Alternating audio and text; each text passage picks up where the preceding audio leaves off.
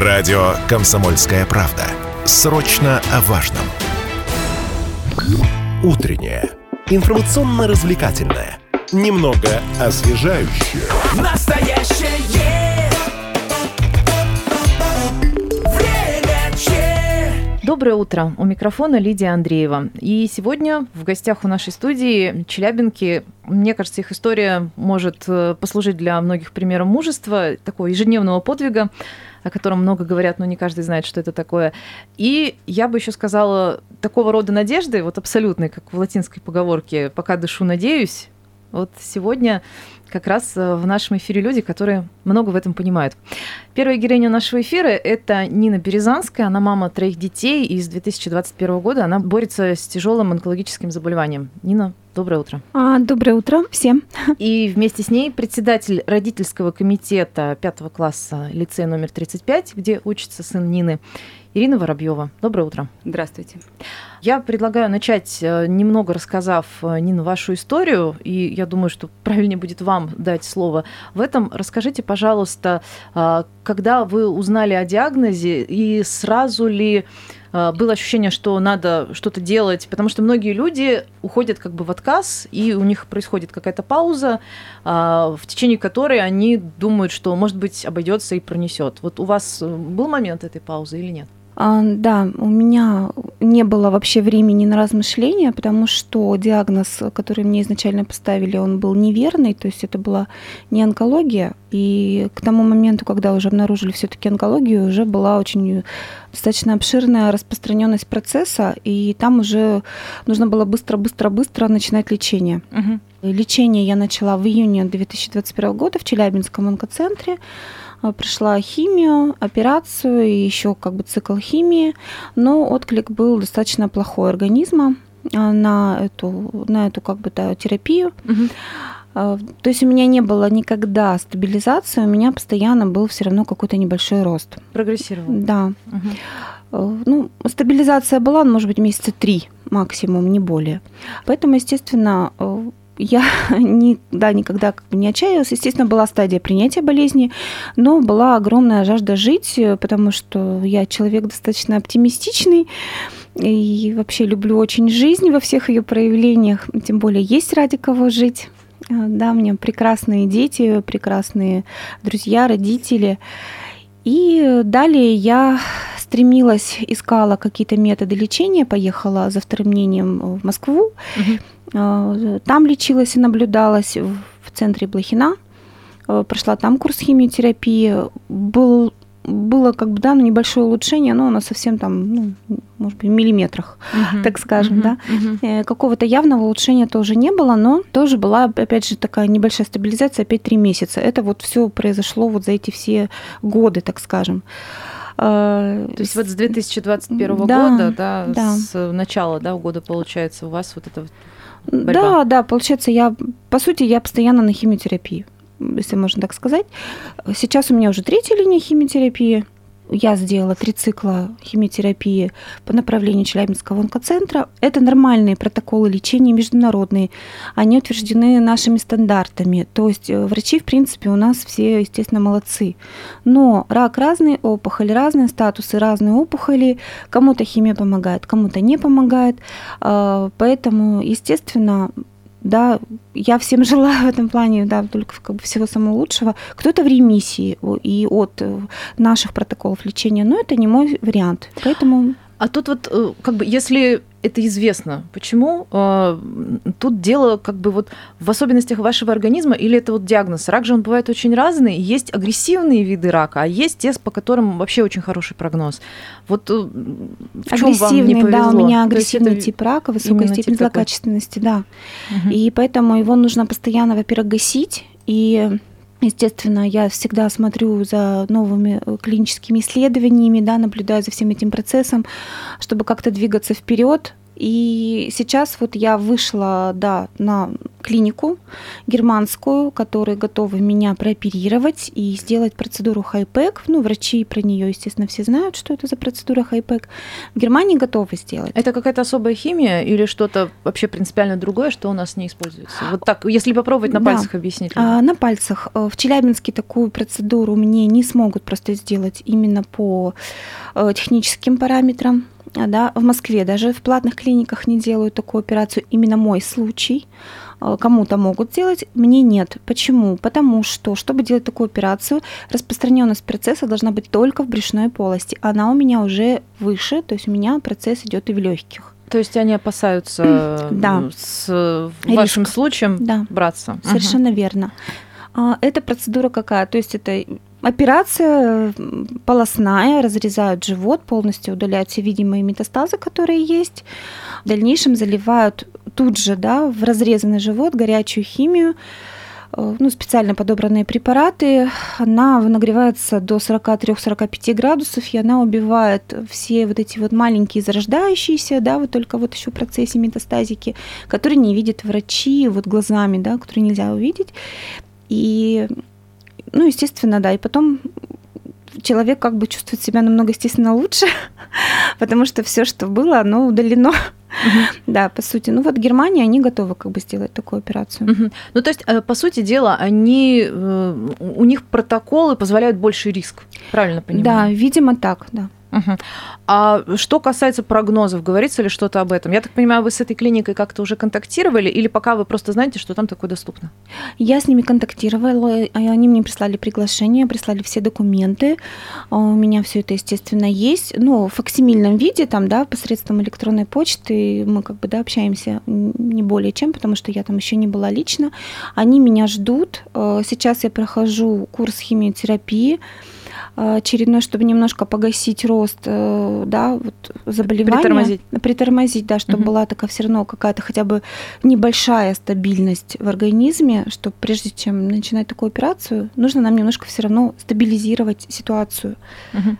Ну, насколько нам известно, перед любой операцией, в принципе, человек должен быть э, ну, максимально здоров, Да. насколько это возможно. То есть э, организм должен быть достаточно как бы укреплен до этого. Я сейчас э, предлагаю обратиться к способам, которыми поддерживают э, Нину не врачи, а просто неравнодушные жители. И вот, в частности, одноклассники ее сына и родители, родители этих одноклассников. И вот сейчас, э, Ирина, я обращусь к вам. Расскажите, пожалуйста, с чего началась кампания, в которую сейчас, насколько я понимаю, ну, может быть, не вся школа, но значительное количество учеников вовлечены вот в 35-м лицее. Как это получилось эм, и как бы насколько быстро вовлеклись одноклассники, потому что, ну, к сожалению, так просто, в принципе, устроен человек, э, что если кто-то говорит, кто-то ближний говорит о беде, ну вот что вот у него какая-то беда случилась. Зачастую люди устроены так, что они начинают дистанцироваться. Ну вот они как бы боятся, они вот как будто боятся, что у них тоже случится какая-то беда. Это как- какое-то вот такое вот первобытное свойство психики, какой-то вот механизм. Как было у ребят? Ну, не знаю, у ребят было совсем иначе все. Вы знаете, ну, 35-й лицей – это, наверное, особенная школа, да, и вообще, в принципе, нам достался, ну, наверное, самый лучший первый учитель для детей, и э, наши дети в классе очень дружны. Э, Там, знаете, так вот, особенно мальчишки дружные очень. Здорово. Это не просто одноклассники, это реально друзья, какие-то дни рождения, это просто туса одноклассников. Мгм, М, мгм. Они действительно очень дружны между собой. И о том, что у Сергея мама болеет, мы, в принципе, знали давно. Но э, сложилась такая ситуация, когда э, в какой-то момент э, на каком-то уроке говорили о семьях, о мамах. И Сергей сказал после этого, «М, пацаны, знаете, у меня мама умирает, ей нужна операция, нужны просто огромные деньги. Э, Вы знаете, дети, ну, не знаю, у них, наверное, другая реакция. Они все как-то переживают, шокированы, они приходят домой, они делятся Мгм, с родителями. И э, в какой-то момент, вот, ну, я не знаю, буквально через несколько дней после вот вообще такого общения открытого, между детьми, э, мне начали звонить родители, звонить, писать. Э, Дело то есть том, это что не то, что школа обратилась, это вот как это, раз обратная это связь, она пошла детей. сама. Она пошла угу. сама от детей. Дело в том, что на фоне дружбы детей, когда дети дружат, родители все равно подключаются, мы тоже очень активно между собой общаемся. У нас есть даже э, случаи, когда родители дружить семьями начинают вот на фоне дружбы детей. И э, мне начали звонить как председателю родительского комитета и говорят, Ирина Викторовна, э, ну, давайте попробуем как-то помочь, что-то сделать. Мы же не можем пройти мимо. У нас уже э, в прошлом году была ситуация, когда мы вот так вот организовались классом и собирали деньги на похороны у девочки погиб в СВО отец, угу, и угу. мы вот э, тоже мы не можем остаться равнодушными, настолько вот у нас э, контактность близкая в классе между Вообще, детьми, то между есть ребята, они понимают, что такое серьезные испытания, что горе, такое да, чужая беда, да, и да, умеют да, и для них правильно это, действовать. Да. Угу. Вот. Но одно дело похороны, другое дело это операция, там совершенно другие суммы необходимы. И э, я говорю, что мы можем сделать. И вот так родилась идея э, благотворительное проведения благотворительной ярмарки в школе мы с еще одной мамой э, сходили на прием, э, на личный прием к директору лицея. И вы знаете, мы безмерно ей благодарна за то, что, несмотря на все опасения, какие-то сомнения, вы сами понимаете, что это сбор денег.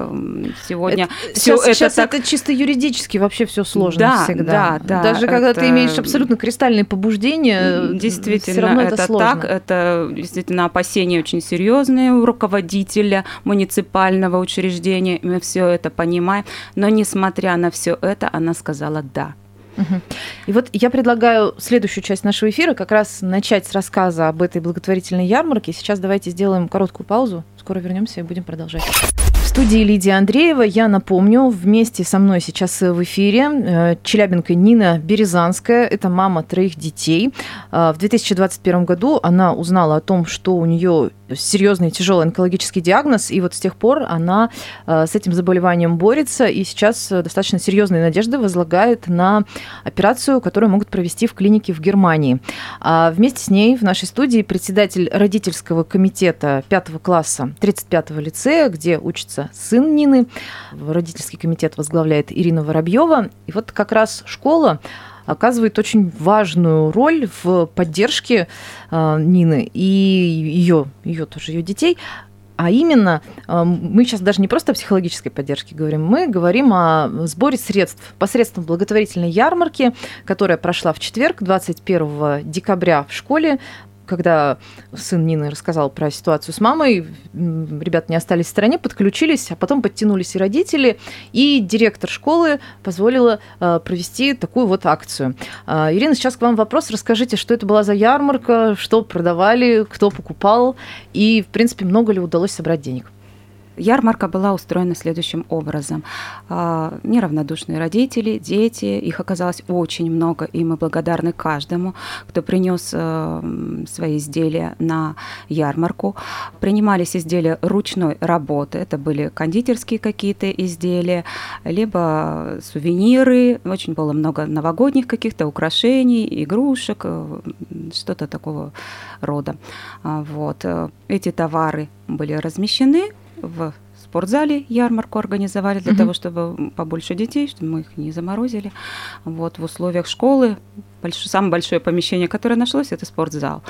Эти товары разместили и продавали мы их за добрики. Это тоже своеобразный, так сказать, э, смысл имеет, да, что мы не за деньги, не за рубли, мы продавали за добрики, делали добро стоял обменный пункт, деньги можно было обменять на добрики и купить любые товары. Знаете, активность э, наших детей и родителей мы очень надеялись, мы верили, мы всех ждали, но то количество людей, которое пришло, это было что-то, мы не успевали допечатывать добрики, мы их брали снова со столов и снова пускали в оборот. Да, было приятно видеть, во-первых, то, что принесли на продажу, это действительно вот, ну, что-то нереально красивое, вкусное, аппетитное, эм, такие новогодние всякие такие украшения для дома. Распродали все все, все, что было, все было скуплено. Вот, э, было очень приятно и трогательно. После ярмарки был концерт, посвященный э, символу следующего года. Президентом объявлен следующий год День семьи. Uh-huh. И Аурика Евгеньевна, директор лицея, выступила от лица администрации школы и пожелала здоровья Нине. И э, был вручен сертификат и денежные средства. Э, всего удалось собрать порядка 600 тысяч. Это большой вклад.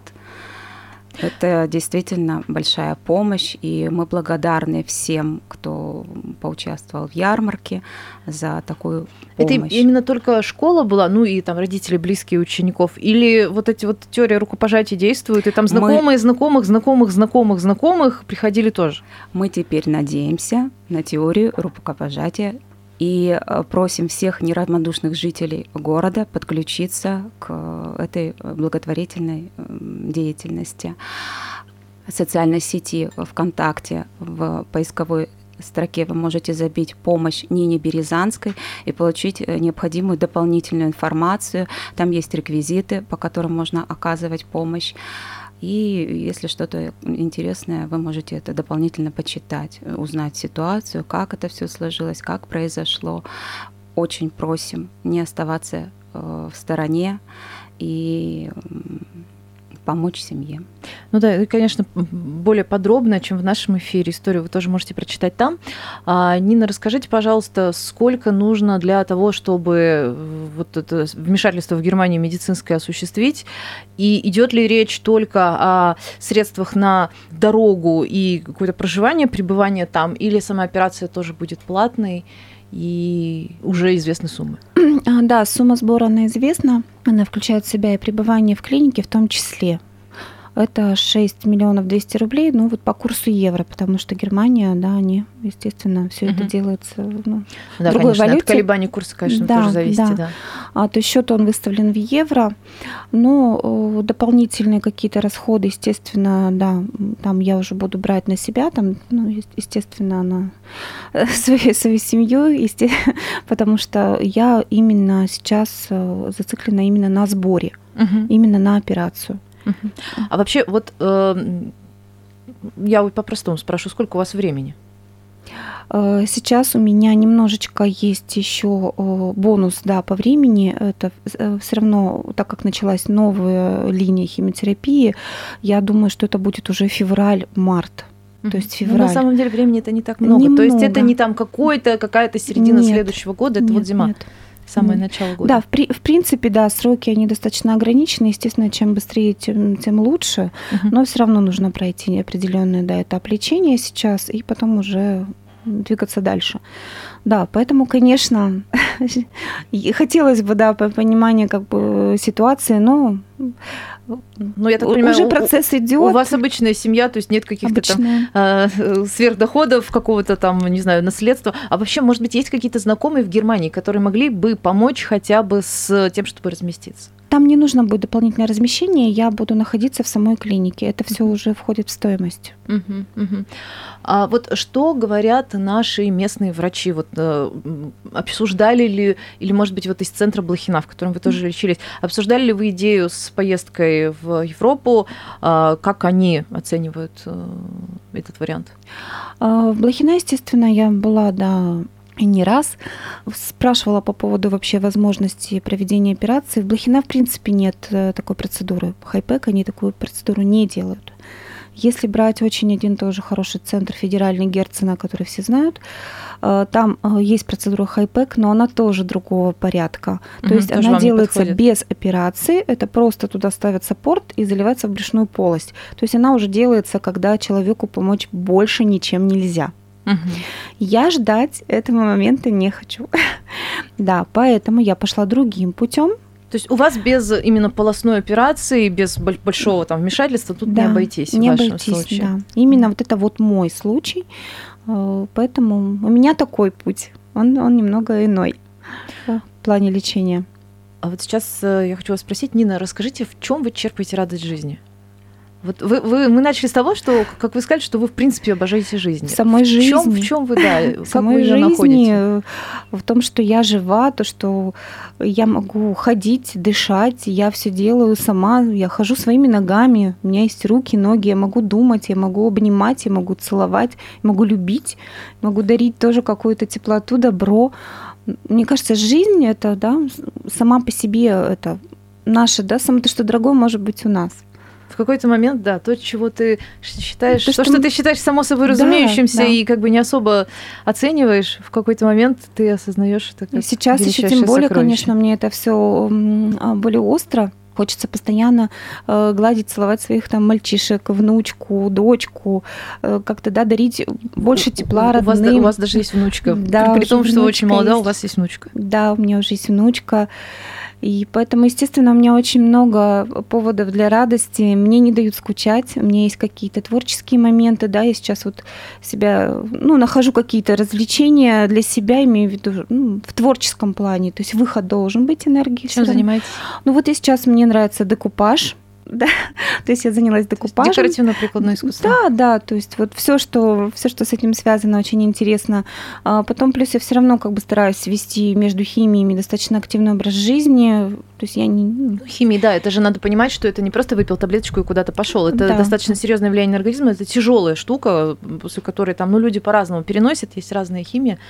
Но Да. как бы не после всякой еще можно там ходить и чего-то как-то с миром коммуницировать. Ну, я и говорю, что у меня не получается хандрить. Мгм. Я очень рада, и тем более у меня, видите, такая колоссальная поддержка сейчас, и она меня, видимо, подстегивает идти дальше вперед и вот точно не унывать.